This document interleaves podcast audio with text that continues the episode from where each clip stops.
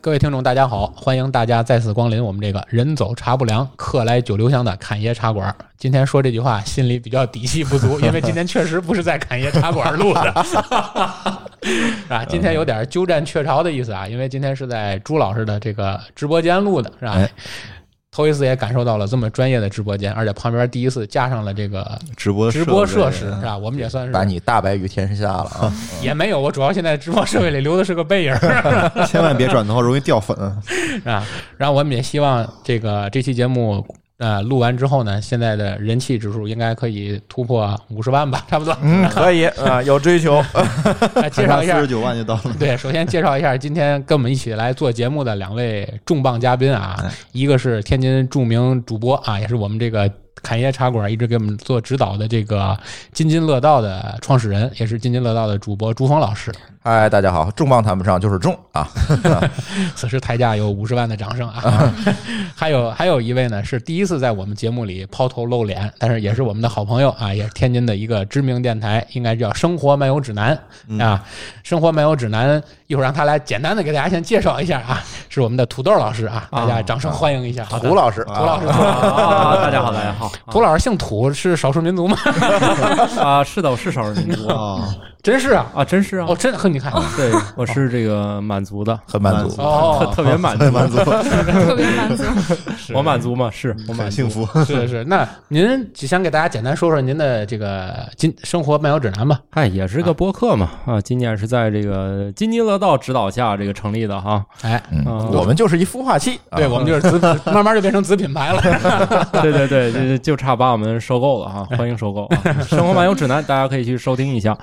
嗯，然后今天呢，同时跟我们一起来做节目的呢，也是我们这个海盐茶馆的两位常驻主播，啊一个是子君，一个是小隋啊。哎嗯， 大家好，哎，也是我们为了增加一个女生的声音嗯啊，这样为了这个多涨点人气嘛，是不 是？小隋厉害了，上期这个节目厉害了哈，一家是吧啊？一家啊，是出了一把大，出了一，把大出权儿，了一把啊大名啊。嗯，然后呢是这样，呃，今天先说说咱们的主题聊什么。嗯，其实大家最近如果关注一下热点呢，大家呃，我是有我为什么想到了要录这么一期节目呢？嗯，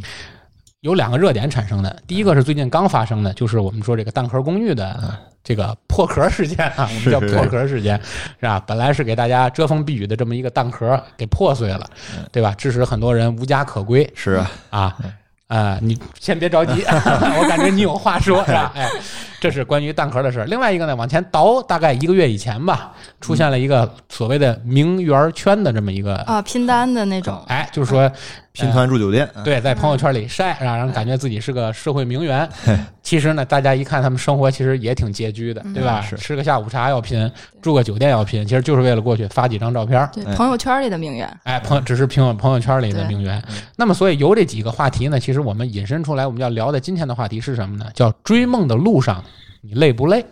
累，啊，嗯累，本期节目结束了，没欢迎梦大家想的，收没梦听，没没了，没梦想今天节了目就到这里。谢谢大家收听。啊谢谢大家的收听啊，这期节目就到这里了。 啊。我们要聊的其实就是追梦的路上你累不累？什么概念呢？就是说，呃，因为我们今天所有坐在这个这一起来录音的这几个人，其实我们属于不同的年代。嗯对吧？朱老师呢，可能年龄偏长，是吧？属于跟共和国同龄的。 你厉害，哪个共和国？这你说清楚了。朱老师算七零后吧，应该还是八零后的头儿，嗯，方便透露你喜欢怎么说就怎么说 吧。你随便吧。明明九零后会说这么老，你看是，像我跟土豆应该都属于八零后，对吧？八对对零后啊。然后呢，像子俊和这个小隋呢，应该属于零零后啊，哎，就算是吧， 九零后，九零后，九零后，不要装嫩啊！不要装 嫩，属于对，属于九零后，所以我们基本上纵跨了这么几个时代，你嗯就不怕以后你就没嘉宾了吗？上来先来一轮年龄啊那没事儿。现在都喜欢大叔啊，啊对， 我们的听众都是五零后， 我们简称“五零之光”嘛。啊， 行，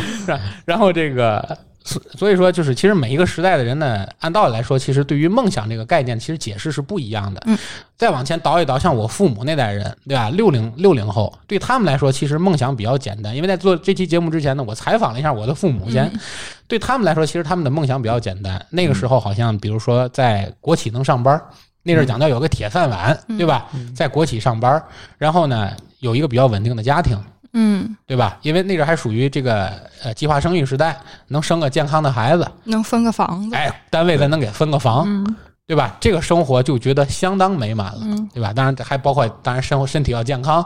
对吧？然后每月工资要求其实也并没多高，够啊吃够花，够吃够喝，那是最常见的一句话，就是够吃够喝。嗯所以其实反过来讲，那个时代的人更多的时候关注的其实就是吃喝，嗯，对因为是从这个特特殊的年代过来，可能对于这个生粮活食最啊基。本的保障，对，对于生活最基本的保障是很稳定的，就包括到今天为止，我妈也是一样，有个风吹草动，她的第一行动就是去买粮食，对 就是买粮食，就怕饿着，对吧？对就怕饿着。是但是随着时代的逐渐发展，可能到了七零年，嗯尤其是七五年之后，对吧？人们这个呃，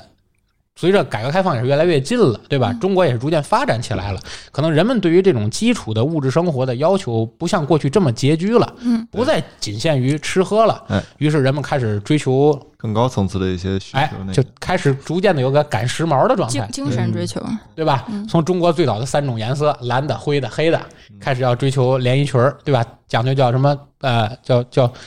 叫那叫什么俄罗斯名字？就那大裙子叫啥来着？我忘了。砰砰布拉吉，布拉吉，对，布拉吉。啊我脑里想第一个词是 Prada，我看不对， 肯定不是 Prada，布拉吉，对吧？现在追求 Prada，哎，然这个这个买个买个长连衣裙，可能就能注定一段爱情，嗯送个连衣裙，对吧？嗯或者说这个一块儿吃个冰激凌，嗯就觉得是集姓体幸姓福，氏啊，嗯对吧？一个茶口的茶口的这个牛仔裤，那就是相当时髦的体现了，嗯对吧？时代再继续发展呢，可能就到了八十年代，对吧？八零后，八零后追求的就开始越来越多了，嗯对对吧？就包括像我们这代人，基本上都是八零后嘛，那追求的就开始有。除了物质生活之外，时也尚开始追求都离开自我了。比如说你这个兽医院变成了宠物医院的时啊候，对对对对对？吧？就是我们从自身的消费的开始转向。哎，宠物消费的时候就又进了一大步了。对，你看现在包括你看朱老师家养了两只猫，对吧？我们家养了一只猫，土豆家应该也养宠物嗯呃，吧？养了一个小孩儿，哦，不，也 算四脚吞金兽。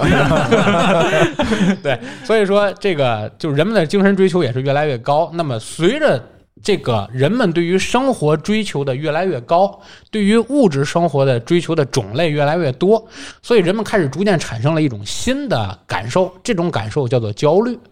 嗯，关于这个焦虑的词呢，其实朱老师之前是特意做过一个节目一期节目来聊的这个焦虑的问题。有 吗？有啊，聊的焦 虑嘛，聊的焦虑是吗症对，涂老师，你记得吗？哎，节目做太多，你 记不住了。 这我记得个这个节目可能太过优秀了， 我记得是做了一些关于焦虑的这么个话题，就是人们嗯对于、对对于对于焦虑的一个一个感受。其实嗯刚才我们所分析的这两个事件，也都体现出了人们其实对于生活的一种焦虑。这种焦虑是什么呢？是一种别人对自己的认可感嗯和自己对自己的认可感的来是的源。认同嗯咱们拿最最新发生的事情来说啊，咱就拿这个刚刚出现的这个蛋壳公寓这个破壳事件来说，嗯可能我们的主播子俊这是亲身受害者嗯，是啊，因为 你有几套房？我是个租房的，哎租房更可怕，就是对，所以子俊，你可以先讲讲你这个故事吧，先就是讲讲你的感受。嗯呃，就是这个啊，呃，因为这个破壳事件刚开始有有所发酵的时候，我本身没有特别大的感受，因为因为我那个房东可能是呃后知后觉或者没在天津啊，啊，就是对我没有什么特特大的影响，但是我就加入了一个他们相当于一个加油群，你明白嗯吧？就是一个大家都在蛋壳，但是蛋蛋壳人吧，哦，蛋壳蛋壳人加油群，然后就看到很多很多就是，呃，比如说年付的呀，或者季付啊，半年半年付的这种人，就是可能上个月刚刚交完房租，然后这个月房东可能没有收到那边公司的信或者公司的钱，啊，过来赶这些租客，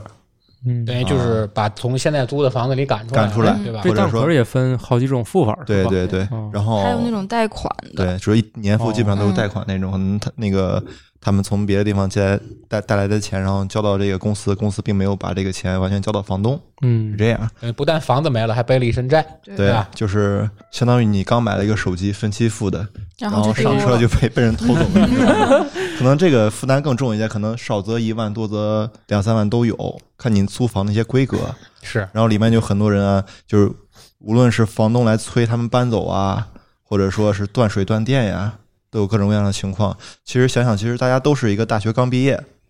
啊，这种一个情况，刚刚就可能存满了存满了这个房租钱，刚交给他，然后就面临着无房可住的住的这种情况，而且更甚者，他们那些呃有些贷款的，因为现在大部分买房的人啊，他的征信特别重要。嗯，如果这个贷款他不及时还上，或者说今后面对这种信信誉和征信的压力的话，他们之后买房贷款的压力也是非常大的。所以说，给予了这部分人特别特别大的一种呃社会上的压力，他们就生活上的压力，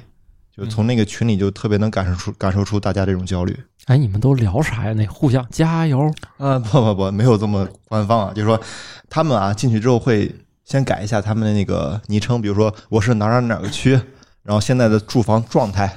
然后你是一个年付还是一个什么样的一个情况，然后大家彼此了解，比如说我这边退了什么押金了，然后那边有什么方法可以找到公司总部给你办理退租啊，就交流一下这样的情况。哦最新的进展。也所以说，在这个将近一个月的这种在群里感受来说啊，还是大家对这件事是特别的嘖焦虑和踌躇的。最后你们成了很好的朋友是吗？啊也没有吧？患难与共的感受是吧？其实借助刚才子俊给大家讲的这个亲身经历啊，其实我们不妨把这个事情展开来聊，因为关注过我们节目的人都知道，子俊是徐州人对啊，也是属于到天津念大学，然后呢，大学毕业之后就直接在天津创业了。嗯，创业了之后呢，呃，一路也是磕磕绊绊，是吧？一直这个在天津属于要打拼自己的事业，成就自己的梦想。对，但是呢，可能由于今年可能年初的疫情，对吧？是又由于这个蛋壳公寓的这个问题呢，可能让子俊无论是从事业上，还是从实际上在这个城市真正的一个遮风避雨的这么个立锥之地上，都可能产生了一种动摇的感觉。所以子俊有没有过考虑，就是放弃自己原来在天津立足的这种想法，回老家去呢？我还以为你说让他去北京呢。 那今天辉哥没，辉哥可能有这种想法，之前啊，想去北京去打拼打拼，因为辉哥也是天津人嘛，他想去一个外地，或者说呃首都去感受一下那种氛围，去给自己一些激励的一种方向吧。然后我呢，嗯、在疫情期间确实有过这样的想法，啊但是因为我大学上大学以来一直在天津这边，一一二年到现在八九年时间了，然后我所有的朋友啊，就是认识的一些呃，就是叫做人脉的的这种关系也好啊，都在天津。然后，如果是你去完全就回到自己的家乡的话，可能并不是比天津更加舒适的一个选择。也就是说，其实是属于这个两边都有成本，对对吧？回去的成本呢，可能住房上也许没有这么大的压力，对吧？但是离开了天津呢，可能人脉上的这个损失又比较大，毕竟已经这么多年了，所以你对这天平的两头就嗯，没法平衡。对你积累的一些东西，其实不不仅是钱这么简单的一个东西啊，是可能说这个事业上会有些波动，你的生活上会有一些压力，但是对于你今后的发展来说，呃，其实天津还是比较适合一个像我这样在一个城市待待了将近十年的一个人的。如果是你是刚刚在天津毕业，或者说在天津工作过一到两年，没有这么深厚的对这个城市或者对自己现在生活的一种感情的话，我觉得可以选择就是也不能算是逃避吧，只能说去做一个比较良性的选择，这是可以的。但是如果你这个城市你已经打下了自己属于自己的一些根基的话，你可能在这种情况下，你并不会第一时间选择逃走，而是选择再去坚持一段时间，对自己的生活还是依然会充满一些希望。那就是说，其实你即使在今年这种就是疫情的影响，或者说在现在这个蛋壳公寓的这 种给你这个这么大的这么一个金钱上的损失吧，嗯自 对吧？自私扎私扎心的连 连续打击之下，依然还是保持了一个比较乐观的心态。对，你看啊，就因为疫情关系嘛，就是我们在本来是做线下实体的嘛，嗯，然后就本来这个房租对我们来说就是一大部分的影响，对就是今年一年从年头到年尾一都是直这在个，愁房租，就这两个房租房租房租房租。是你说就是现在线下实体不好干，然后你每个月的收入也是很有限的，嗯，你像你很大的挑费都是在房租这一块，包括你自己的住宿也好，还是那个整体房租的租赁也好，至少要十几万二十万。你看本来一个就是也工作也不算长啊，五六年的时间的人，你说一年的话，呃，很难说收入能达到二三十万去来平衡一下自己的支出的，本来这个压力就会比较大。但是呢，就是正因也是因为有这些压力吧，我感觉有些事情还是会好起来的。啊嗯，因为像我这样的人很多，呃，坚持其实就是一种生活选择吧。我感觉那我想问你一个更尖锐的问题：嗯你觉得“坚持”这个词对你来说是一种生活选择，嗯，还是一种惰性的使然？就是我已经懒得去选择，嗯，这样说吧，呃，以前我一直在提醒自己要走出舒适舒舒适区这一个，这三个字对你来舒说，适圈这三个字对你来说太考验了。哎，说到这 个， 就是发音不友好。咱们再说一个，啊我一直以为那个打出租车是所有人的一个通病，发现只有我自己说不好， 没事，以后不用 了，你直以后直 接叫打滴滴，滴滴以后容易多啊所以了。这个软件对我来说还是挺友好的。 呃，就刚刚说到这个，呃，一直在提示提醒自己要走出这个舒适圈嗯，啊。呃，可能你说就这种懒得去改变，也是一种懒惰，也是一种这种逃避的行为吧。嗯啊，呃，之前倒是有过这种情况，因为当时的情况会比较好一些，就无论是生活还是工作会好一些，然后你就就没有想着去改变一些东西。但现在并不是说你不改变就没有压力，现在这种情况、啊，现在呃，无论是我做任何的选择，对我来说未来都是未知的，对我来说并不舒适。所以说，我认为这个选择继续坚持呢，并不是说对我来说这是一种逃避。那就是说，其实对你来说，今年你刚才也说了，对你嗯来说最大的一个核心词汇就是 房租，无论是做你的实体经济，还是说实实际上到年末的这个蛋壳公寓的事儿，嗯对，都是房租对你一年来造成的压力，对吧？对那反过来，我想采访一下土豆老师啊，因啊为土豆老师今天在录音之前就一直在强调自己是个赠品， 呃咱们打印那个“赠品”两个字儿还没接上呢。啊我一直我今天一定要开发一下赠品的实力。对吧啊，好的土豆老师，我想问你一个问题啊，就是因为您应该也不是天津本地人，哦，不是对吧？啊，所以，但是呢，您应该在天津属于有了自己的事业，也买了自己的房子，对对吧？也就是说，房租这个事儿，可能对您来说的压力就变成了房贷，对啊， 对吧？就啊，没有租金了，但是有贷款。但是，呃，对您来说，有了自己的房子，因为大部分人现在可能都有房贷，这不是个什么什么。对当然，我们一会儿也会作为一个话题来聊啊。嗯，就是我们现在说，从房租转成房贷了，从租别人的房子变成了有了一个写自己名字的房子了。嗯对您来说，有没有成就感了呢？嗯、呃有肯定是有啊，人生第一套房嘛，是在天津搞定的嘛，嗯啊，这还是挺挺有意思的。啊，但是钱上其实比租房肯定还是贵了一些。那对尤其在些呀天津，对尤其在天津，其实你租房要比还贷款便宜啊。对，北京不一样，对，但是这是选择嘛对对对，毕竟你你这自自己决定这个房子怎么用是吧？ 这个还是挺重要一个事儿。毕竟我们国家这个租房，你看，就这个蛋壳也教育了我们，这个租房是不是一个很，就是不是一个特别稳妥的一个决定嘛，是嗯吧？啊，万一以后这个成熟了，其实我觉得租房还挺好的，只不过现在不能给我这个需求，呃，不能满足我的需求。对，嗯家里还有孩子，哎对，那其实是这样的，因为我说为啥要问您这个问题呢？啊就是说，其实我们可以更深一度的问您这个问题，就是当您在天津买了一个属于自己的第一套房，嗯然后也成家立业，生了孩子，嗯而且现在也有一个比较稳定的工作，啊，也做了一个，比如说像我们这个播客一样啊，也是您自己的一个业余爱好，也把它对做得风生水起。啊那在这种情况下，您对您的现状满足吗？虽然您是一个满族人， 对，我作我作为一个满族人，肯定是满族不是很满足。你啊毕竟还是有一些自我追求的嘛嗯，啊嗯，还是希望比如播客也也能做得更好，工作也能给我带来更多收入嘛。那您觉得这种不满足对您来说现在是一种压力还是一种动力，或者是哪个更多一些？呃，我觉得肯定是动力吧，因为压力不解决问题是吧？你觉得我还是需要更好的生活，我需要呃这更努力工作是吧？嗯我并不需要，我不是一个需要压力驱使的人，我自己就觉得哎，这是我想要的，我就去追求还比较它。粗，嗯回到我们的题目，那您会觉得累吗？那累是肯定的，因为我觉得我除了睡觉，脑子都在工作。都在想事儿，对，除了我去做做饭干什么的，这些算娱乐休闲活动。太可怜 了。做饭算娱乐休闲活动了。对，所以我有时候我有朋友来我家，就是我招待他们，他们说你是从从有时候，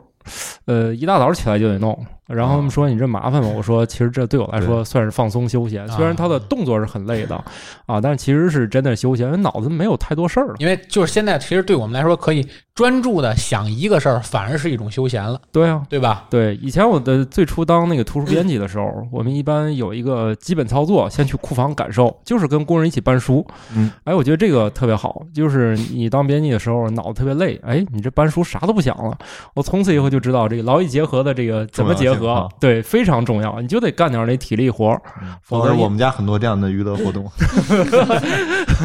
一会儿录完人家你不用走 了，我这也有很多。啊，是，那我现在话题再转回来，我想再问朱老师两句啊。嗯，朱老师可能跟我们的状态又不太一样。嗯，朱老师属于是天津人，对吧？这是我们共同的特点，都是天津本地人。但是朱老师呢，属于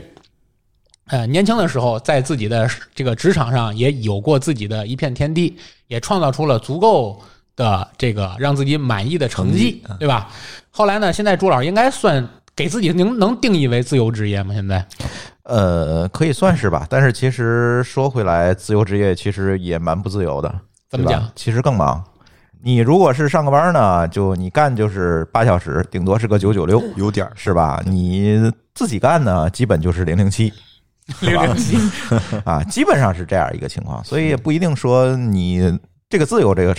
就是有几个词儿，我觉得是这个伪命题啊。第一个就是自由这个词儿，嗯，对，首先这个别管是人身自由还是财务自由，我我看都算是伪命题，嗯，没法自由，就是因为在这个社会，大家都在比嘛，对大家都在往上跑嘛，嗯对吧？你不跑呢，你对不起，你就落下了。但是你会被饿死吗？可能不会啊。嗯在今天这个社会，没有人会能够被饿死，也不大会有人无家可归。嗯，但是呢，哎，反正你不爽就你自自己不爽，看你能不能接受这个结果。嗯是，所以这就导致每一个人可能都在拼命的往上爬。嗯，这是朱老师刚才给我们解释了一下什么叫自由啊，嗯一下就毁了我对未来的一个梦 想。那反过来，我再想问朱老师，还是我们今天的这个题目问您，嗯就是您现在觉得您是已经实现了自己的梦想了呢，还是依然在坚持着自己原始的那个梦 想，嗯，我的梦想随时在变，哦一直在，也就是一直在更新那样？，对，因为我是觉得这样，因为这个刚才呃，侃爷说很多啊，就是呃，包括大家累不累啊，啊，大家这个在这个租房还是买房啊等等这些问题，但是我觉得这些东西都不重要，重要的是，因为你是处于在一个快速变化的一个时代里面，嗯那你怎么来抓住这个时代的变化，其实是特别重要的。有人说，嗯，有一个非常经典的这个说法，就是在我们其他节目里也聊过。如果你在最近的二十年出生在中国，嗯。就已经跑赢了世界上百分之九十的人口了。还有你说这一句话，我都想辞职了。但是如果好死不死的，你又在中国进入了 IT 行业，有可能你已经超过这个世界上百分之九十九的人了。嗯，如果你好死不死的又在了 BAT 这种大公司，嗯那可能你已经超过了这个世界上，你已经进入这个世界上顶尖的那个一百万人了，嗯，就是这样一个。所以我觉得投胎很重要是啊，投胎以外呢，选择也很重要。听您这么说，其实我觉得好死不死很重要。就就是真的是这样，就是你在大时代里怎么赶上属于你的机遇，我觉得是蛮重要。所以每个人的我，所以梦想这件事情你不能坚持。有人说要坚持自己的梦想，对不起，你的梦想是要时不时的换一换，我觉得才行，因为对社会是时代是在变化，坚持去寻找你的梦想，这很哎，这也很重要。是因为您为啥我问您这个问题呢？就是说，我就属于一个有了梦想自己不会轻易改的人，嗯，因为就是一条道儿走，一条道走到黑，不我属于撞南墙不回头。对我属于那种啊一条道走到黑的人。因为我的求职经历，包括我的就职经历，嗯其实说来也简单，但是细想也复杂。但是其实我无论换的这几份工作，嗯，你看事业单位我也做过，然后这个民营企业老师我也做过，上市公司我也做过，然后现在在外企我也做过。嗯但是这一路走来，其实你问我在哪个阶段是满意的嘛？其实我在任何阶段都充满了不满意与不快乐。嗯，因为我不知道，我我因为我不是不是不知道，我肯定现在听节目的有很多我的同事，嗯他们也会听到我现在的这期节目嗯。但是其实我不避讳的说，就是我在每一份工作中所收获到的那个满足和快乐，远远要小于我所付出的这个所谓的代价和我牺牲掉的这些时间。你太惨了，真的，真的，真的，就是我我做这期节目之前，我我采访别人的同时，我也要问自己，就是我工作这十几年来，我可能真正让我觉得我满足的时间，或者让我觉得我这段时间是安全快乐的时间，非常短暂。逐渐就养成了一种坏习惯，什么习惯呢？就是每当我觉得我的生活或者我最近的工作状态进入了一个所谓的短暂的舒适区的时候，嗯，我的另一个神经就会下意识的紧绷起来，焦虑他，就会告诉我你要坏事儿了。 你要出问题了，你可能在膨 胀，很快会出事儿的， 会不断的有这个声音在跟我闹，所以就让我逐渐的在焦虑、满足、焦虑、满足这两个感觉中来回的徘徊。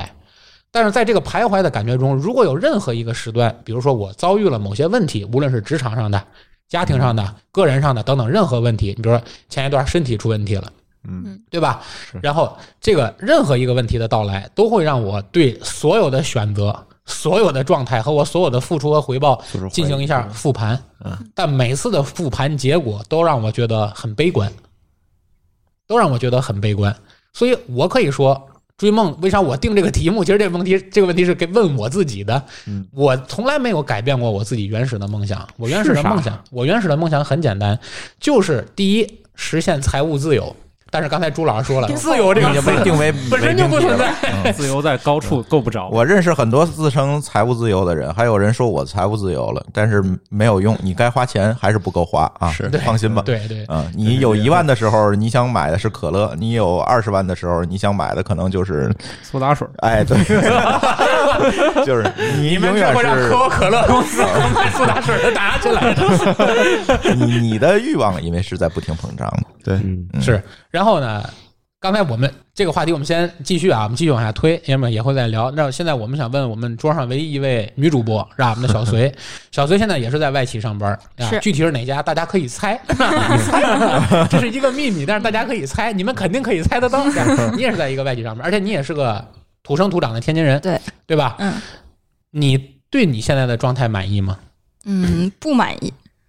准确的说，就是其实最开始到外企上班，是因为之前在国外上学，嗯就是我很喜欢，就是在国外那种就是。不不是说崇洋媚外啊，就是外国人工作的时候会有一种，就是我工作就是工作，我工作的时候百分之百的精力都在工作里面，然后我下班了我休息我玩的时候，我百分之百的精力都在我的生活个人生活里面。嗯我觉得这个就很好，就是我可以不怕辛苦。我觉得现在很多年轻人是这样的，我不我不怕辛苦，但是说，呃，你不能说占用过多的我的个人时间。就是我看抖音啊，看新闻都有那种，就是加班加了很久，然后在什么公交车上啊，在出租车上就嚎啕大哭，就接到领导又要加班的电话，就这种。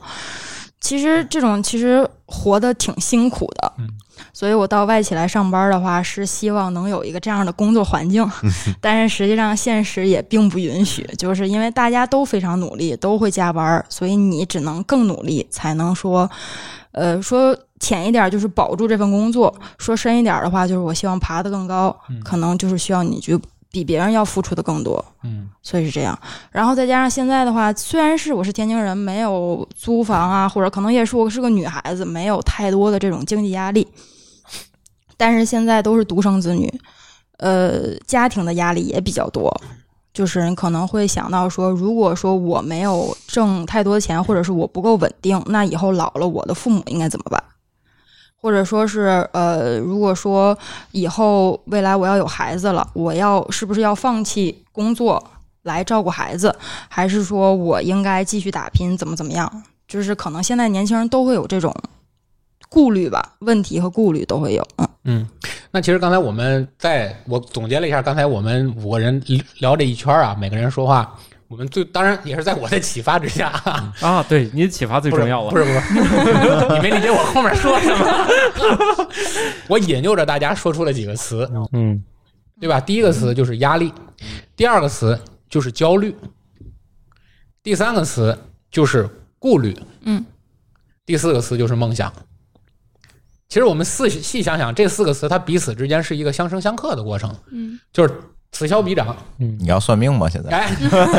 那我把手伸给你。那我们现在想聊一个话题，就是一般我们会在什么时候会让你萌生焦虑的感觉？就是你生活中的某个时刻，或者你遭遇了某个事情，会让你突然间有了焦虑的感觉。我先说我啊，给大家做个启发。我先说我，我一般会在每个月固定要还信用卡的前几天 开始有焦虑的感啊觉，对吧？以至于我开始不敢看这个月信用卡的那个账单是，吧？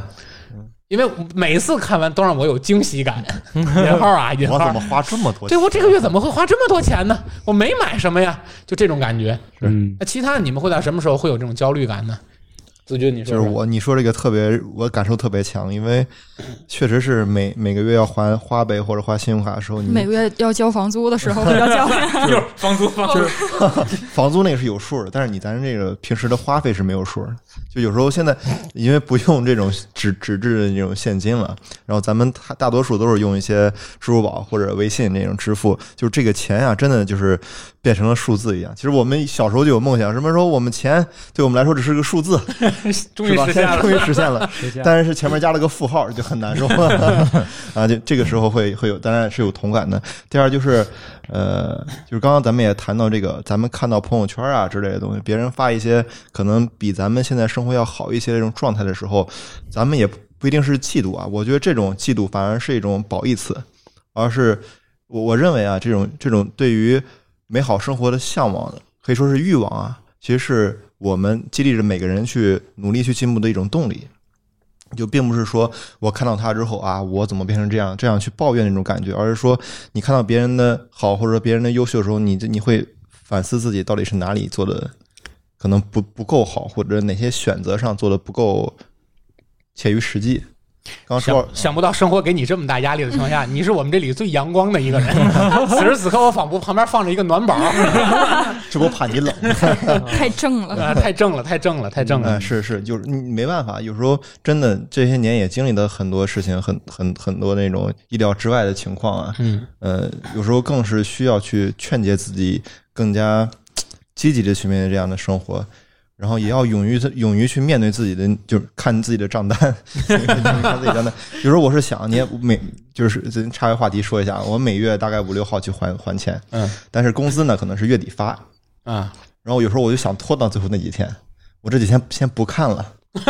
啊，先不看，到时候再再看嘛。但是有有有几个月是这样啊，我发工资之前，我想我发了我就给还了吧。但因为账单五号五号还嘛，但是就是花呗嘛，然后你五号之前花了钱也算，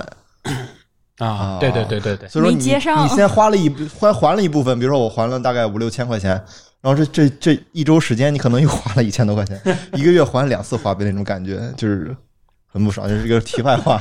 是这种比较焦虑作的为花呗的资深用户，我可以告诉你，花呗是可以改还款日期的，呃，好像要是不是要交那个服务费是吗？不要。哦，那就咱们下下去我要学习一下。涂老师说，我上面有 银。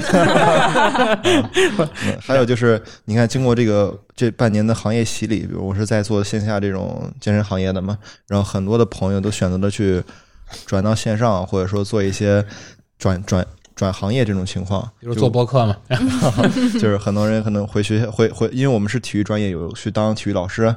或者去参与了其他一些项目，或者或者是直接做销售比较方方便一些。然后我会在有时候会焦虑自己的选择是不是正确的这个东西，而且也看了很多他们现在的的一个生活状况。我有一个朋友，就是我大学室友，嗯，在去年他可能也会听到咱们的节目啊，然后在去年八月份的时候。就因为当时就可能是因为经济的影响啊，就整过 个去了。没有你你这种转，你这种表示方式，好像就是后面说这句话。 他能听咱们节目还过去，这在在在那边也听，证明我们的节 目覆盖面广。啊，然后他就选择了一家外企去做一些呃外贸这一块儿这个这整体的行业，然后我们就会经常聊嘛，他就跟我讲，就是那是他的一个会员，对，在在新冠到来之前，放弃了健身行业，去做了外贸，然后赶上了新冠。然后他是大概是八月份九月份入的职嘛，然后每个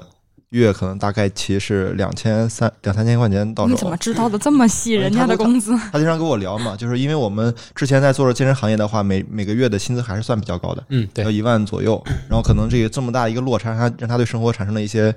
就是一些疑问吧，说为什么就是我明明很喜欢这个健身行业，现在我做不下去，我换了一个行业，这会对我影响这么大？嗯啊，然后他当时也会。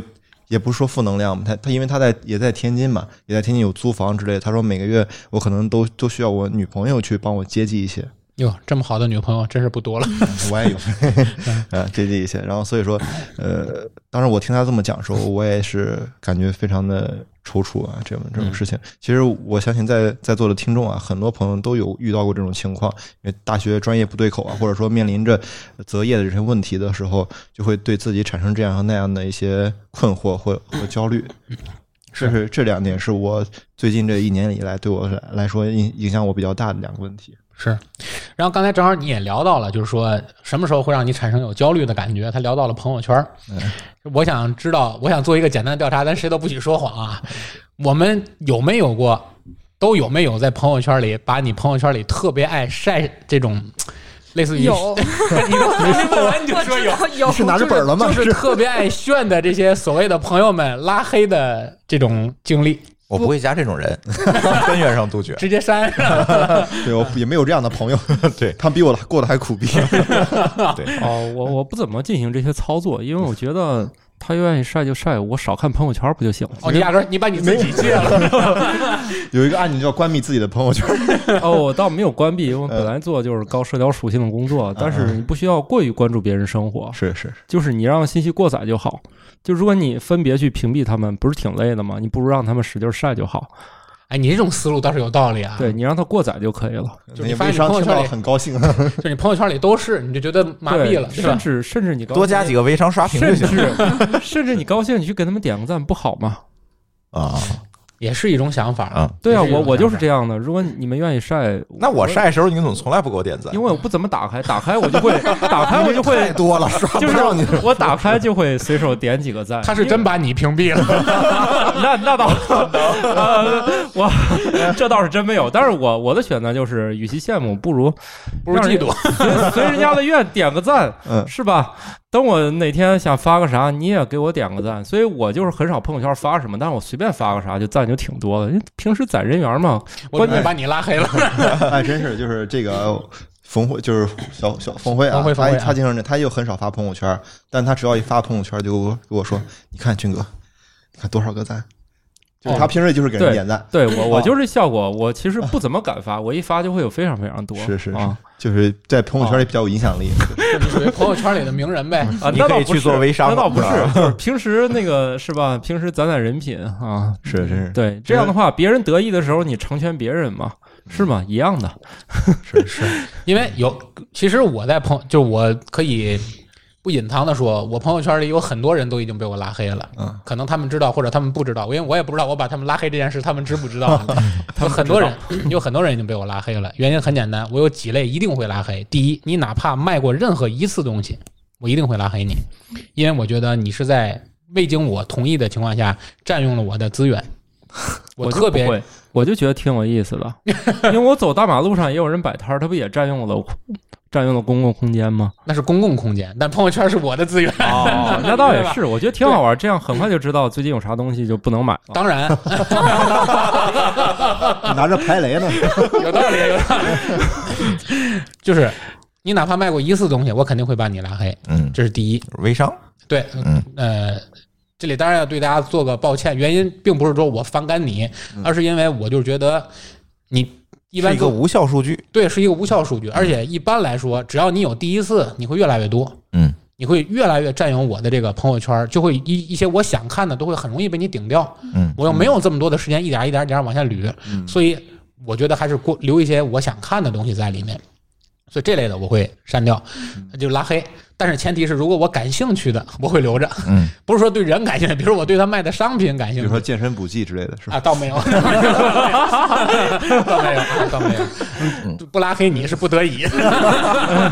我哎怕你骂我给你发私信，到时 候是吧？这就我一般是这类会拉黑。然后第二个呢，就是你晒不要紧，你让我看到你晒这个的时候有所遮掩。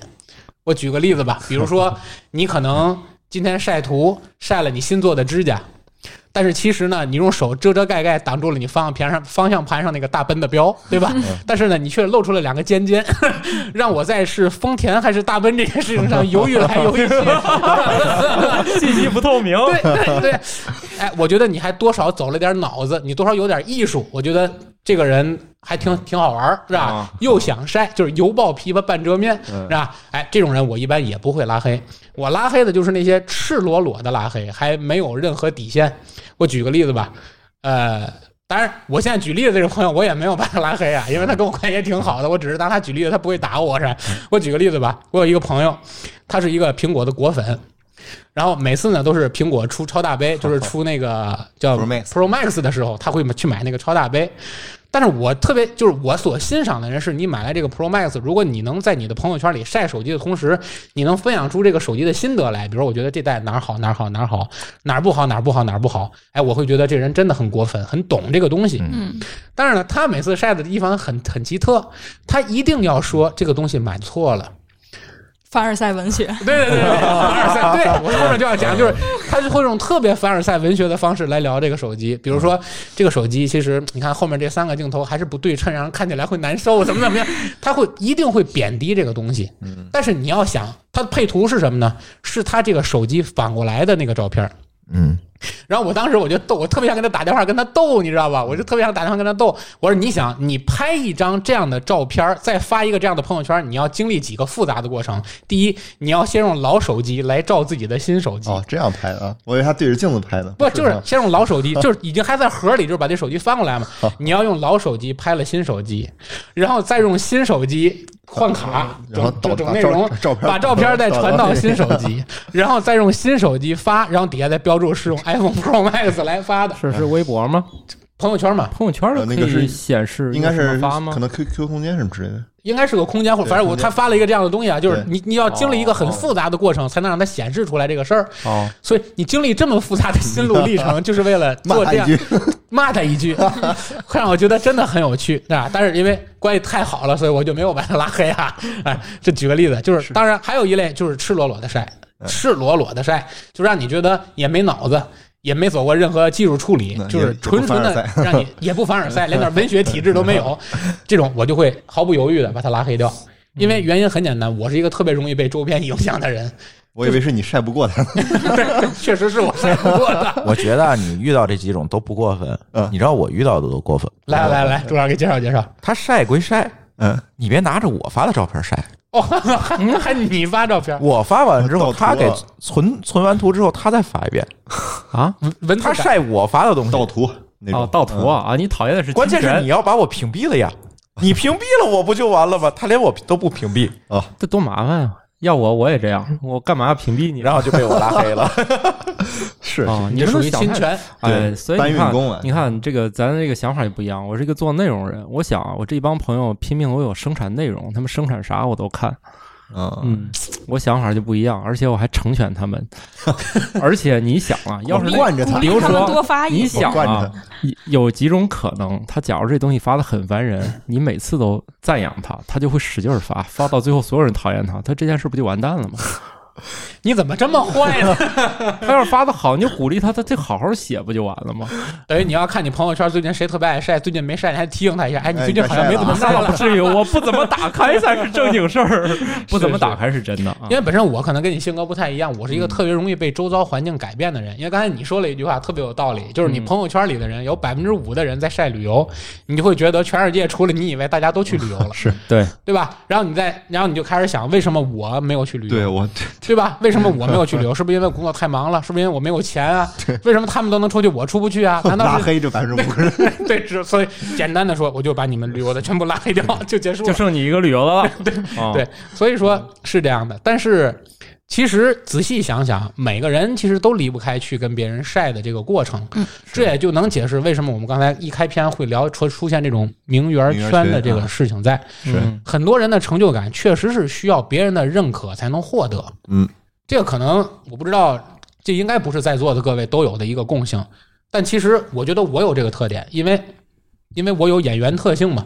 不是你说那名媛圈那个事儿，不是说为了这个存在感，或者是为了某种认同感炫耀去弄的。这个名媛圈是有产业链的，他这么去炫耀，其实也是要给特定的人去看的。要傍傍到大款，对，是的，他为是了有，盈利的。他是要盈利的，他要傍到大款的。对啊，啊，对，就是单纯的就是傍大款的目就的。是对就是跟开那个 POA 班儿帮你怎么搞妹子的，就是一个对男的以一个及是对搞妹子女的钱，对他俩是呃，只不过呃面向的性别不一样，就是有帮男的搞女的，也有帮这个女的打扮打扮去钓有钱人的，但这本来就是相同产业吧，这俩。对，啊这是一个一件事，就是哦甚至有的机构两个都交，啊因为我在，因为因开为男 班儿开那女不班正儿，好自己互相霍霍多好 啊！都没钱不是一吗？个租 完穷人干嘛一个出去霍霍一别个人一个租来豪车的，一个假装去吃下午茶 的，俩人一霍霍，哎，这一是结账都没钱，综合 了啊！你收份了两份内容，对，然后这家公司赚两份钱就行了。嗯嗯，是是是这样，因为我我头脑中啊，最早就是因为我觉得这类人里应该。除了他有本身的产业链之外，应该也不乏借助这个来获得自我满足感的啊，这有种个别应傻该子应该是也会个有别也有傻个别子傻嗯子个是别真傻真去这么干的。对对对对，应该也会有这种人。但是我就说，因为本身我小时候是学表演的嘛，因为学表演的人有一个特点，就是你的成功与否是真的取决于台下的掌声。是嗯，就是我真的会在乎这个东西，嗯就是嗯比如说我做节目，我会在乎它的点播量。我就是说，我觉得，所以在我来说，我做个节目，我不看点播量这句话，对我来说我都不能理解。就是我当然希望越来越多的人认可我的节目，对或也者希望自己的平台也越来越大。对对对，你说很多人问你做这个栏目，你做侃爷茶馆，做津津乐道，或者做生活漫游指南，嗯，你们怎么挣钱？嗯，可能我很多的时候都没有考虑过挣钱的事儿，但是我很多的时候考虑的是我能不能通过它获得我所缺失的这个认可感。对，所以有时候我静下来的时候，我会考虑一个问题，就是我为什么要从另一个渠道上要获得这种认可感呢？其实应该就是我在现实生活中，在现在工作里也好，生活里也好，可能所获得的认可感不是足这么所多对造成的。是，那可能我没有选择去晒朋友圈去获得，嗯但是我选择了做播客来获得，它算不算是一种晒呢？其实应该某种情况下也算，也算，应该也算，对吧？但可能这是一种通过自己的工作或者通过自己的付出来获得的一种曝光率吧。所可以以这在么我说其实，在我看来，你做博客跟在朋友圈使劲发图发文的人没什么本质区别，你们对都是输出内容。对我是换了个地 儿，我就是换了个平台而已。对对对，我觉得就是这都是输出内容。对，只是说那那些比较感兴趣我们内容的听众们，在吸收着我们精心为他准备的内容，只是这唯一的一个区别。是哦那所以说，我们现在反过来再说这，回到我们自己的原始主题上，就说追梦的路上你累不累？那其实我们做播客肯定是累，想都不用想，准备题目啦、剪辑节目啦、录节目、发节目，是再关心它的宣发，再关心它的收听率等等等等，肯定是累。那么反过来讲，我们会觉得做这个事儿可能。吸粉也好，获得认可感也好，这条路径感觉更有尊严一点儿，对吧？但是其实，在炫耀这件事情上，或者是在怎么说呢，在晒这件事情上，没有什么高低贵贱的区分，因为它的原始驱动力是相同的，嗯，对吧？它的原始驱动力是相同的。那反过来讲，我们在生活中也好，在工作中也好，去追求我们的梦想，去追求我们甭管是金钱、是物质、是精神，所追求我们自己的那个梦想中所花费的这个精力，或者说所付出的这些努力，很多时候，当我们午夜梦回的时候，或者是当我们反思自己可能某一天达不到我们这个高度的时候，我们会不会觉得后悔，或者是会不会觉得这些努力是白费的？但我先问问子俊啊，就是说，你从大学毕业以后就开始搞这个实体，对吧？嗯搞实体，自我创，这这个大学生创业，嗯搞你的这个这个健身工作室，嗯，你到今天也经历了这么多，对吧？也包括这个实体经济受到了这么大的冲击，当然有疫情的原因，对吧？嗯，有经营的原因等等等等，你会觉得你从毕业到现在的这份儿努力是白费的吗？呃，之前有一段时间会这么样，会这样。嗯，是我的一个朋友，他是同样是学这个体育专业的，但是他是在南京，嗯然后呃，他学教游泳，然后他是暑假时候去赚钱嘛，那时候还是赚的比较多的。然后在一个毕业毕业季之后，他选择了做房地产专业，是房房地产这个行业，他卖房、卖房、租房这一块儿，主要是销售新楼盘，嗯，就一直做的特别好，特别好。然后我们很少能见面，因为他在南京，我在天津。然后，如果是一起回家的话，也是很难找到同一个时间。嗯啊，所以见面机会比较少。后来有一次，就是我见面就问他，因为当时这个，呃，我就问他，就是你从那个体育行业到了到到这个销售这个岗有什么感受没有？他没什么感受。其实他之前在做游泳的时候也是这样，也是不断在销售自己的课程嘛。嗯然后我就问他，我说，就是如果我现在跳出来，我现在所经营的这个店面也好，自己之前的专业来好，去你们那儿去面试，我有什么优势？嗯我说我什么都不知道，因为对于你这个行业我一无所知。嗯哪怕我想去售楼处买房，我进去我就像个小白一样。嗯然后他告诉我说，其实并不是你之前你在你的这个健身房也好，在你这个行业所积累的一些经历和经验也好，其实带到其他行业来说，其实都是相通的。就是在在此之前，我其实特别怀疑自己的这方努力的方向，或者说这段时间做出的努力到最后能不能获得到我想需要得到的一种回报。但是后来发现，其实这种东西都是潜移默化的。你在做同一件事情的同时，比如说我要我在做健身这个同时，我不可能天天在撸铁，我要考虑和客户的沟通也好，公司的经营也好，和外界的一些联谊也好，然后共同去参与参与一些那种集体的大的活动也好，对自己都是一种锻炼和支持。所以说，呃，你的第一份工作或者说你的第一份职业，对于你说是否是有价值的，我认为是有的。就可能说不是在这一瞬间或者一段时间你能感受得到的。然后这也是之前可能对我自己自身会有一些怀疑的原因之一吧。但是慢慢的发现，其实呃也去接受了不同接触了不同行业的朋友，其实大家的处境都很相似。有些他的问题就是就是非专业性的问题，你也是可以有自己的方式去解决的。我觉得无论是你之前经历这经历的这一段，就是经历是否是成功或失败的，你的收获永远是不会少的。永远是这么正能量， 永远是这么正能量。其实有时候啊，就是这种正能量也是逼迫自己自去己给坚自持的一己种喝鸡汤，这就是我问，这就是我问他这个问题所所在，就是说，当你周围的人劝你去努力，或者是告诫你应该努力，即使是在你失败了，或者你的努力没有获得回报的时候，嗯告诉你这都是一种积累，这都是一种财富，将来一定会厚积薄发的，嗯一定会这个积跬步成千里的对，等等等等。当你听到这些话的时候，曾经可能我们觉得这是至理名言，曾经我们觉得这些话是有道理的，对，到今天你还信这些话吗？就是我刚刚说那些啊，我自己说，我跟我自己说，我信，但是别人跟我讲的话，我会毫不在意这些东西。朱老师，您是过来人，您还信吗？不要用战术上的努力去掩盖战略上的哎，很是多。是，还是方很向多人的努力觉得我搬砖就是努力，但是其实搬砖不能创造任何价值，你只是在搬砖。选择？嗯对，，选其实择更多的是其实很重要你要考虑一下这个砖搬到哪儿能卖更多的钱，这才是最重要的。选择分是非常重要的，对努力本身其实是不重要的嗯，非常不重要。就是如果你方向选错了，你所有的努力是更加出出问题，对吧？对啊，更你加方向失败错了，你只能越走越远，你越努力走得越远，没有意义啊！这件事情，其实我们这么多年，从刚才好像你也说，从这个改革开放以来，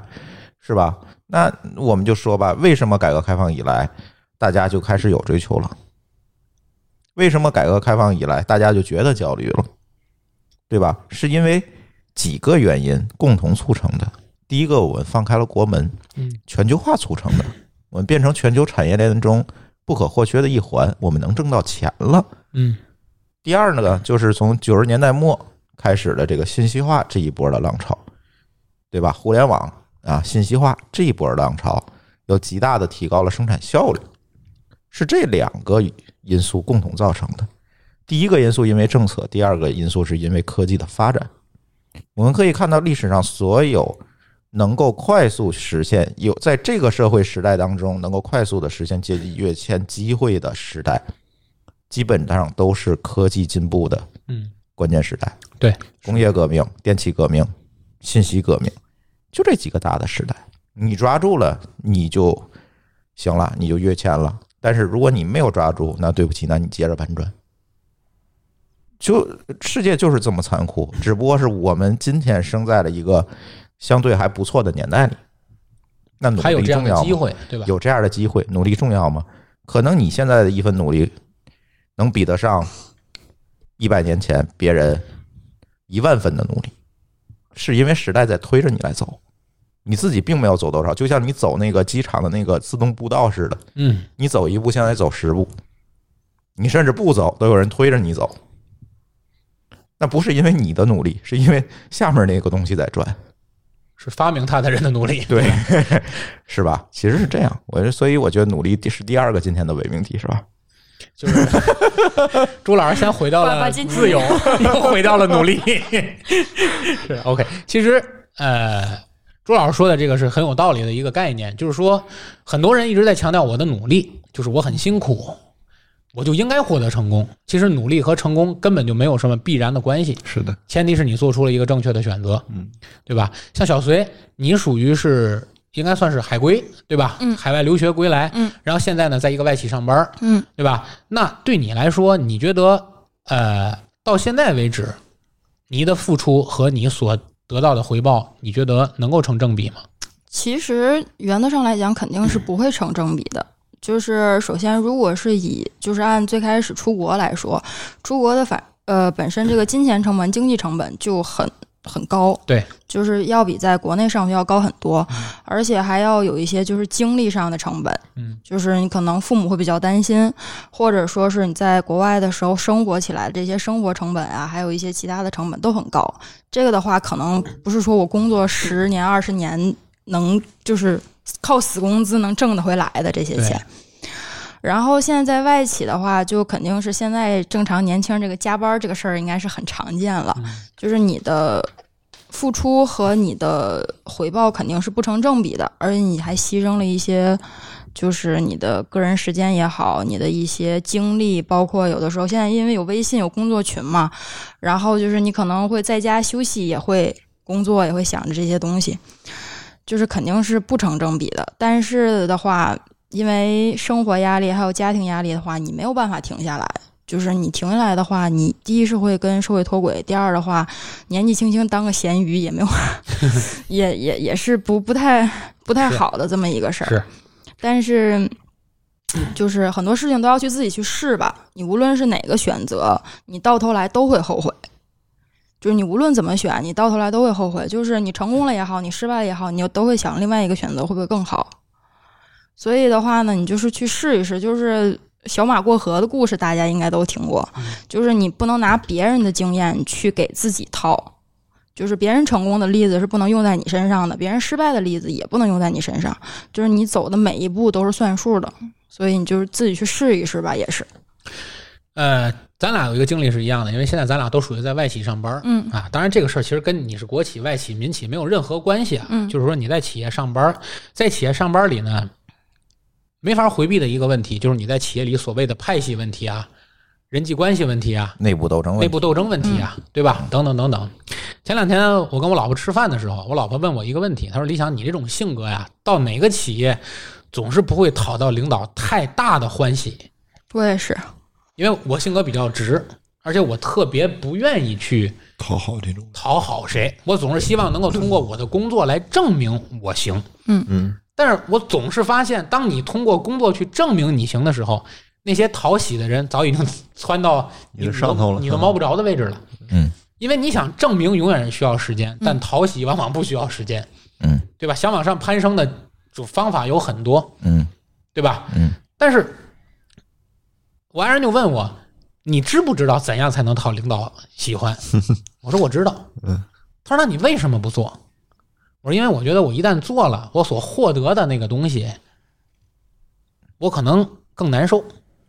觉得这东西不真实是吗？不是不真实，就是让我更难受。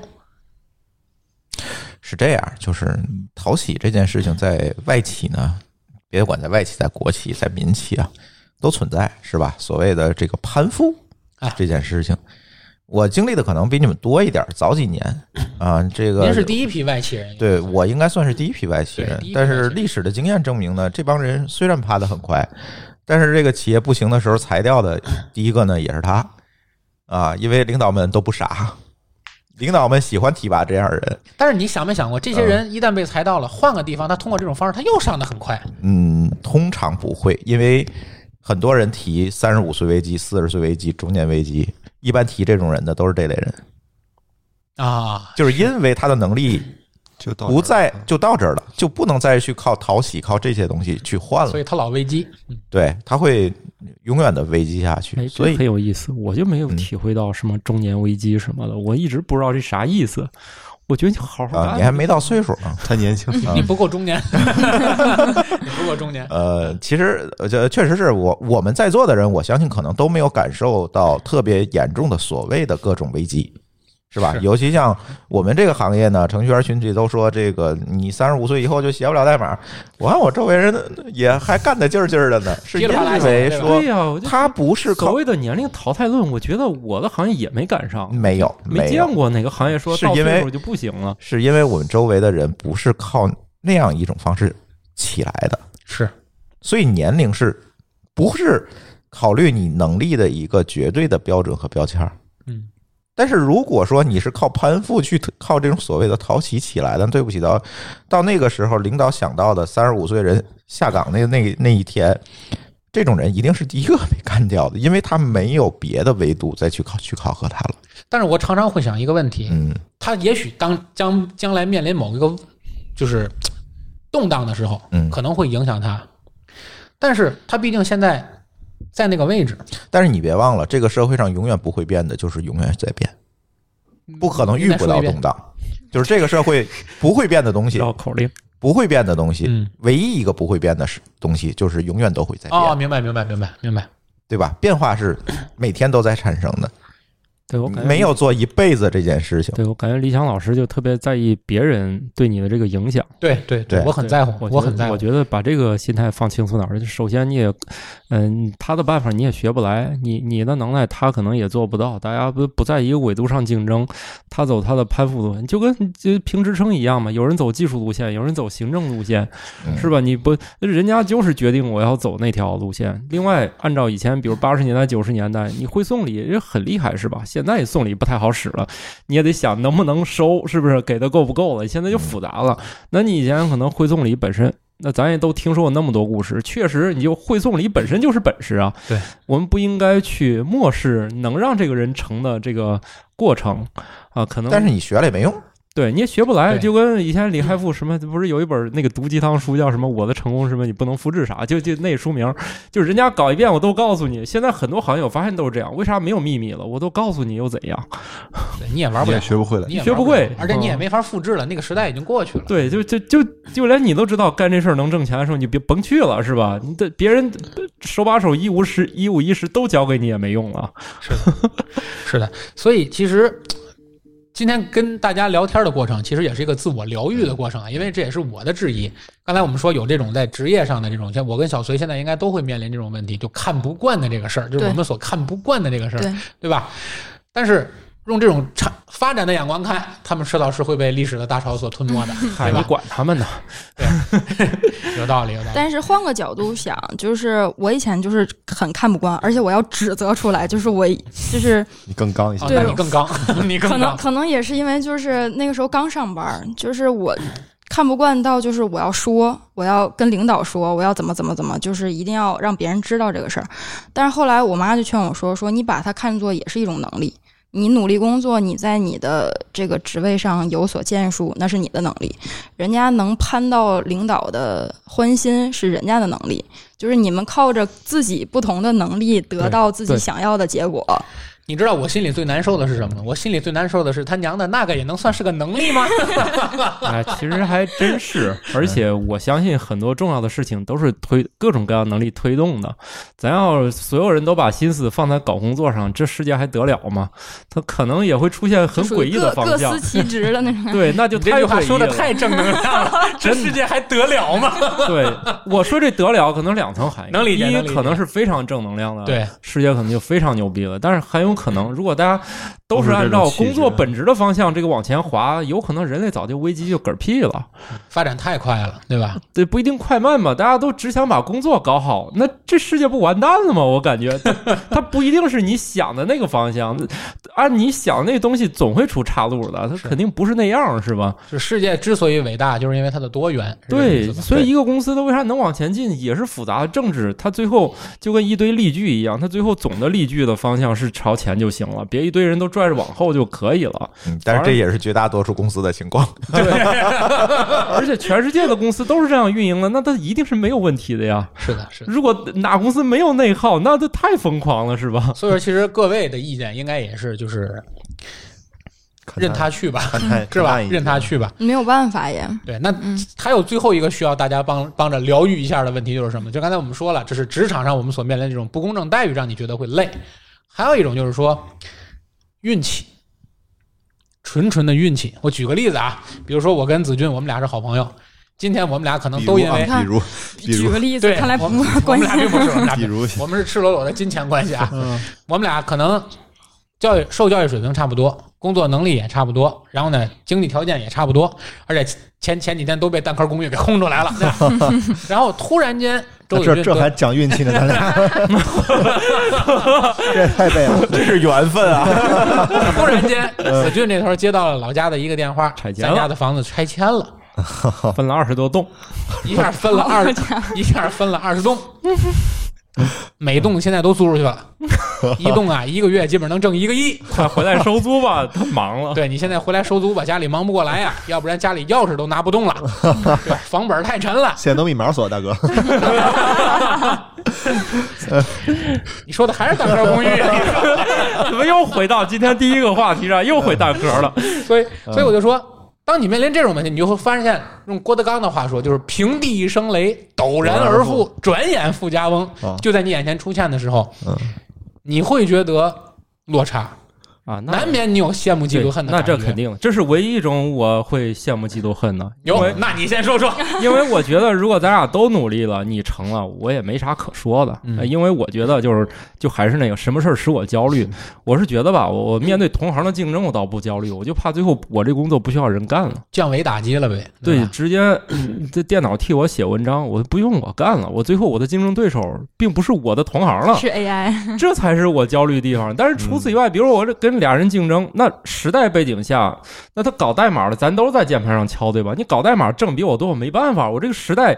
我就业那会儿能当个编辑，还挺受人尊敬的现在依然很受人尊敬。？啊。这这这这，你收入上很难被人尊敬，对吧 我们尊敬你不是因为收入，你别多想。 但是是这样的，咱都是在那儿敲键盘，你也动脑子，我也动脑子了呀。你那里面有 bug，我那里那那那个弄起来也复杂呀。就是呃，当然我承认，可 不能 是你们区别是在于我们写的代码是可以写成一个东西来替代你的工作的。对，所以就是说什么呢？所以你们俩朋友圈肯定已经有多拉黑 了，真的，反正就在编，你知道吗？边缘，边缘，边缘。所以我我焦虑的可能，我为啥总是跟人我不想有什么竞争？因为我觉得我对手都不是他们，就是做输出内容人知道自己迟早有一天不需要我了，这才是时代抛弃我的时候。所以我我没啥可焦虑的，我同行干的比我 好，我服气；同行干的没我好，突然他有一天就就我的同行突然有一天悟了，他去当程序员了，那他那他去了世界最牛逼的公司，那我没啥可说，人家努力了，我有什么好焦虑的？有什么好嫉妒？就是那种咱俩都不太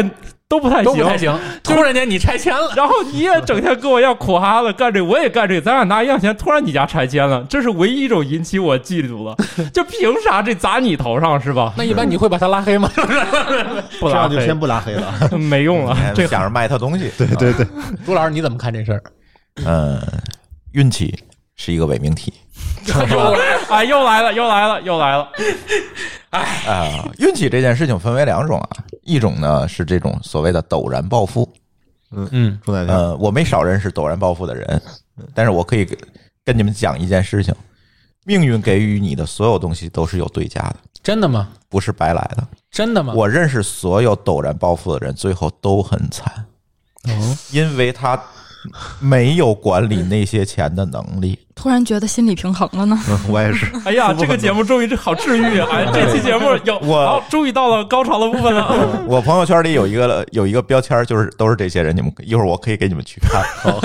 啊，最最后都变微商了啊，就是因为其实这些钱拿到手，他并不知道怎么去花，怎么去经营，怎么去管理，最后不是跑到赌那片儿去了，就是跑到毒的那片儿去了。哦，都造掉了，因为他并没有学到投资的技能，没有学到工作的技能，钱这些东西是没法给他的，能够给他的只有这些东西，只有时间和经验能够给到他，他没有，他跳过了这一步，跳过了积累这一步，直接拿到了结果。那对于结结果来说，那就是一个数，嗯，你如果管理不好这个数的话，那这个钱是啊是魔鬼呀、它不是钱。那如果他拿到了这个钱，没造掉，直接存银行里，然后按月取利息活着，也很快乐呀。没有，我没遇到这样的人，因为那个钱放在那儿，你又着急没有这个就是所谓的德不配位这件事情，啊，嗯，你又没有这样的一个自我管理的能力，就是这些拆迁户，就是这周围，我们家这周围很多拆迁户啊，就是原来这都是农用地嘛，最后这个钱就是取取走花掉了。嗯，是的，就是你说是拿利息，我们想都很好，我们很多人每天都在幻想，我哎呦，我今天我得一千万捡了五，千万嗯，咱得算算，存银行一天咱能拿多少利息啊？好爽啊！嗯，是但真的这五千万到这些人的头上，他往往不是这么想，就是命运所有的馈赠都是有对价的，因为你德不配位。包括现在我们很多同行哈，这个扯有点远，但是这个我们在节目里也聊哎过，，开始嫉妒了不？我们的很多同行同样存在着，那个钱不是从天上掉下来的，对吧？你也是在那儿敲键盘，你也是在那儿敲键盘，嗯你拿五千，他拿五万，嗯，对吧？ 当然说有点夸张，土豆老师比我能挣是 吧？但是在这个时候，你会发现仍然存在德不配位的问题。他刚毕业两三年，一个月拿五万块钱，这五万块钱对他意味着什么？他认为这五万块钱是我生命当中的所有了。他认为我就值一个月五万块钱，我就比别人牛逼，我就比别人厉害，这种膨胀马上就会出来。嗯，所以你会发现，互联网公司经常会出现很多奇葩的事情，嗯，对吧？某里三天两头爆出来婚外情哦，啊，这个各种这个办公室恋情啊，第三者，就这种事总会是不是九九六造成的？不是九九六造成的，是是零零七造成的，是因为这些人对自己的社会地位有了一个错位的认知。你说的太对了，真心是。哎呀，我你也啥是时候是吧能这跟互联网公司没有任何关系，还不光是互联网公哎司。呀，咋就不能让我对就是社会年产生纪轻错位轻的认识拿了？到 太多的钱，对这一定是灾，对，一定绝对在不是好这一事定儿。是在，因这为就是你的经历、你的经验，你管理不了那些钱。大型酿醋现场，哎，栽到我头上吧。对，有时候啊，有时候是这样的。小崔，你我不知道你看到过这些问题没有？啊嗯我经常会看到企业里，当然先说这不是我的企业啊，先给我的企业洗白一下啊，是不是我也不知道啊，反正我经常会看到某些企业里，就是当某些资产，就像您说的，突然间寄居在某些人身上的时候，会让他们产生一种错觉。这个错觉是什么？这个错觉是我们是一类人，我们是这个企业的贵族，对，对吧？对，朱老师，这个贵族，我前两天在开车的时候跟我同学、跟我一同事聊天，我还特意提到了，我说这个贵族可不是钱让你做成的贵族，还是要盗用郭老师的一句话说，想培养一个贵族，那是几辈儿才能出一个贵族，不是说靠多少钱能出一个贵族。你觉得你突然间一下有钱了，你就是贵族？你一定不是。但是，当这类所谓的我们加引号的贵族出现了之后，会出现什么问题？就会出现了刚才朱老师说这种德不配位的问题出现嗯。它会开始无休止的膨胀。嗯，而这种膨胀，我们所能看到的表象，这些表象就是一个又一个让人匪夷所思的决策的发出。就你觉都得没法理解他这个决策怎么做出对来的。他怎么能这么想这个事儿？对，他怎么能做出这样的决策？对，他在这么牛逼的位置上，怎么能做出来这么傻逼的事儿？对，原因很简单，就因为他觉得他是贵族。对，还有那种突然升职的，或者是人际关系很好的，就就也是会这样，就是膨胀，可能不止不光是钱的原因，就是地位啊、地位和人缘儿对上对升对也对会，别人的认可嗯，啊，都会造成这个但是我膨觉胀。得要我我也膨胀，我也一样，哥，我也一嗯我所以不能一下子挣特别多钱，你还是挣你那五千 去我朱老师挣五万吧， 对你挣五 万。保平安是吧？我我就是尽量努力的向你们靠拢，这样等你们淘汰我的时候，是让我来改改机器里的病句就 行。当然还有一种所谓的运气，就是最近也是我遇到比较多的。最近跟我们的这个客户们聊天儿，我发现的一个问题，我们有一个客户，然后呢，突然那天找到我说，朱峰啊，我最近焦虑。我说你焦虑什么？说我这个生意啊，我那天盘点了一下，我干了，他应该是从零七年开始干的，到今年十三年吧。嗯，我干了十三年，我没觉得我做什么，突然间成了，突然间我做到天经地义了，这是为什么？说是不是是因为运气造成的？那我万一哪天运气没有了会怎么办？是这是这另种焦虑另会另外另外一种凡焦虑凡尔凡尔赛文学嘛，不是不啊，不是不是，确实会有是这种情况，这是真的，这是确实真的会有这种他也有很大的压力，也很努力哈。我就跟他说是这样一个情况哈，我说你有多好的运气能跟你十三年？是这是第一个问题。第二个问题是，如果十三年你是一步一步都往上走，从来没往下走过的，那你觉得这事儿能归结为运气吗？嗯，那是一定你是在这十三年当中做对了一些事儿，只是你没经意，对是因为你没有总结出来。因为有的人在商业上他是有直觉的，他知道这件事情应该怎么做，但是背后的道理他说不出来，嗯，他总结不出来。很多人是这样，别管是在商业上，在技术上，很多人是这样。哦，我知道这事儿拿过来，我就知道怎么干。但是你说，你给我讲讲，你为什么要这么干？他可能得想两天，嗯，有这样的人对吧？那这种情况，他不能叫运气，是你觉得他是运气，嗯，他跟运气毫无关系。这是也也是一种，很多朋友最近所谓的闹中年危机，跑来找我，哎呦，说我现在干到现在是不是运气啊？我说咱坐下来分析分析，你就知道这是不是运气了。总结出来发现，肯定肯定，如果你做到今天的这个位置，这几年当中，甚至十几年当中，你还是一直在向上，那绝对是不能归结为运气的。可能会有一些机会，对，那叫把握住机会，他把握住了。对，但是他肯定不是通过运气把握住，是靠你的他经敏锐验的、嗅觉，嗯，你的嗅觉把握住的。是的，是的，对。 所以说，其实总结刚才我们所说的啊，朱老师把我们人生中最重要的几个要素全都归结为伪命题。全都毁了啊！ 这期节目给不聊啊，这期节目就真看的，发不发了这个，这期节目也真是哎呀，谁让你找我录的？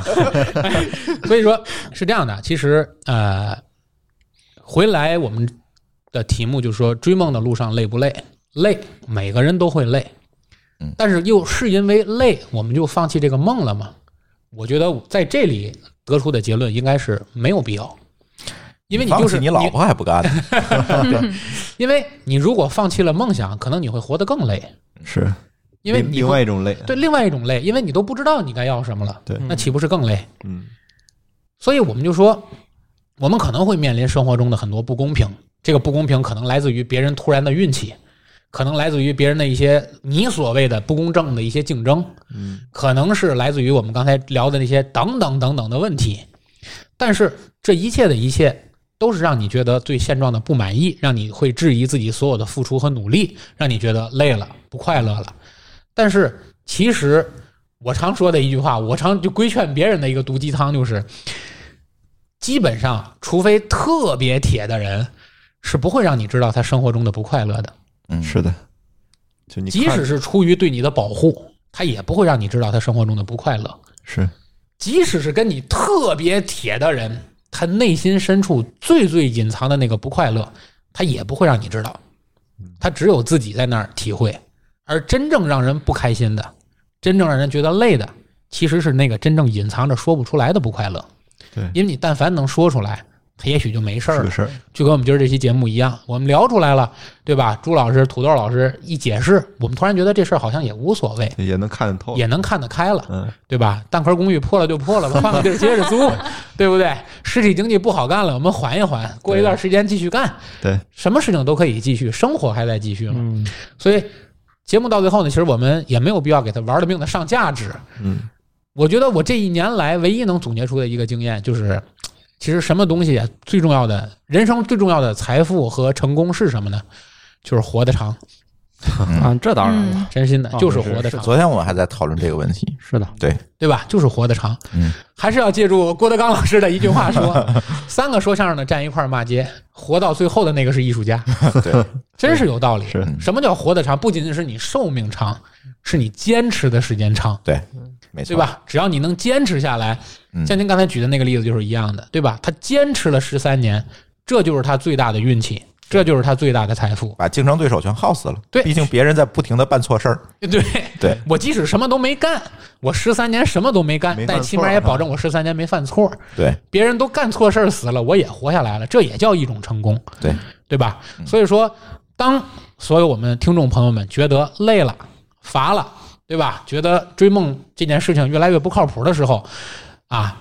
不妨想想我们说过的这些话，也不妨让自己稍微停下一点我们追梦的脚步，嗯啊，也打不妨去买张彩票。哎，买张彩票碰碰运气，对吧？嗯，赶不上拆迁，说不定能中个五块钱呢，是不是？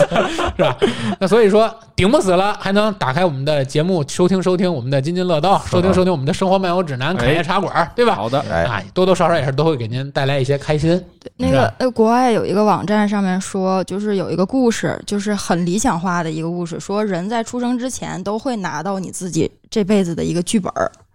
就是哦，这是物理学家说的吧？嗯、呃我我上不增记是得吗嗯了，是也是我是在网上看对到的，嗯就是说你会拿到这个剧本儿，说你既然选择了这个人生，那证明它有值得你选择，就是值得你来过这一生的内容在。所以你既然没到最后结果，你还没有达成你想要的那个目的，就是还没有，你还觉得你这辈子不值得的时候，那证明那个值得的事儿还没有到。所以你无论选择也好，你无论坚持也好，你就是相信，就是可以，就是有些事儿还没有发生，还有好的事儿等着你的时候，你可能比较容易坚持下来。嗨，没事儿。你要换物理学家说，他们一直在探讨的问题是：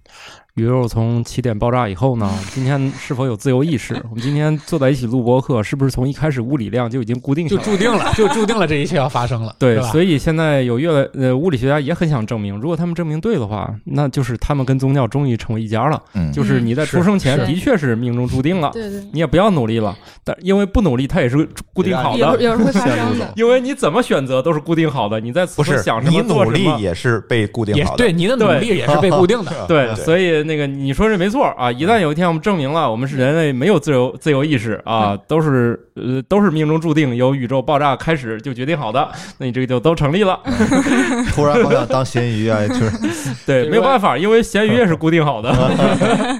是是是，那也就是说，其实这件事情上升到最后呢，就是无论如何，请大家坚持的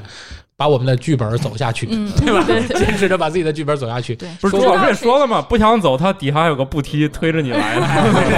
对对对对对，啊，实在不想走了，还有时代的推动呢，对不对？好，由于时间的关系呢，我们这期节目也不能再聊。更多的话题了啊，然后呢，也感谢大家的时间来收听我们这期的节目。嗯那么也希望大家呃，如果有更多的想法或者这期节目让您有了更多的感悟呢，能够积极的和我们来交流。啊，感谢大家光临我们这个人走茶不凉，客来酒留香的侃爷茶馆。本期节目呢是由津津乐道、生活漫游指南和侃爷茶馆联合制作。这期节目就到这里，感谢大家的收听，再见啦！拜拜。 再见。感谢您收听本期节目，同时您也可以收听我们制作的更多播客节目：科技乱炖、品质生活、津津有味、厂长来了、拼娃时代、串台、科技先生和蓝海之下。在您收听的平台上直接搜索即可找到以上这些节目。如果您觉得我们的节目对您有帮助，欢迎以购买周边产品的形式来支持我们。关注我们的微信公众号“津津乐道播客”，天津的津，欢乐的乐，道路的道，进入周边产品菜单购买即可。如果您愿意参与我们的更多讨论，可以加主播的微信号 d a o 幺六零三零幺，加入我们的听友群。本节目录音设备由罗德麦克风友情赞助。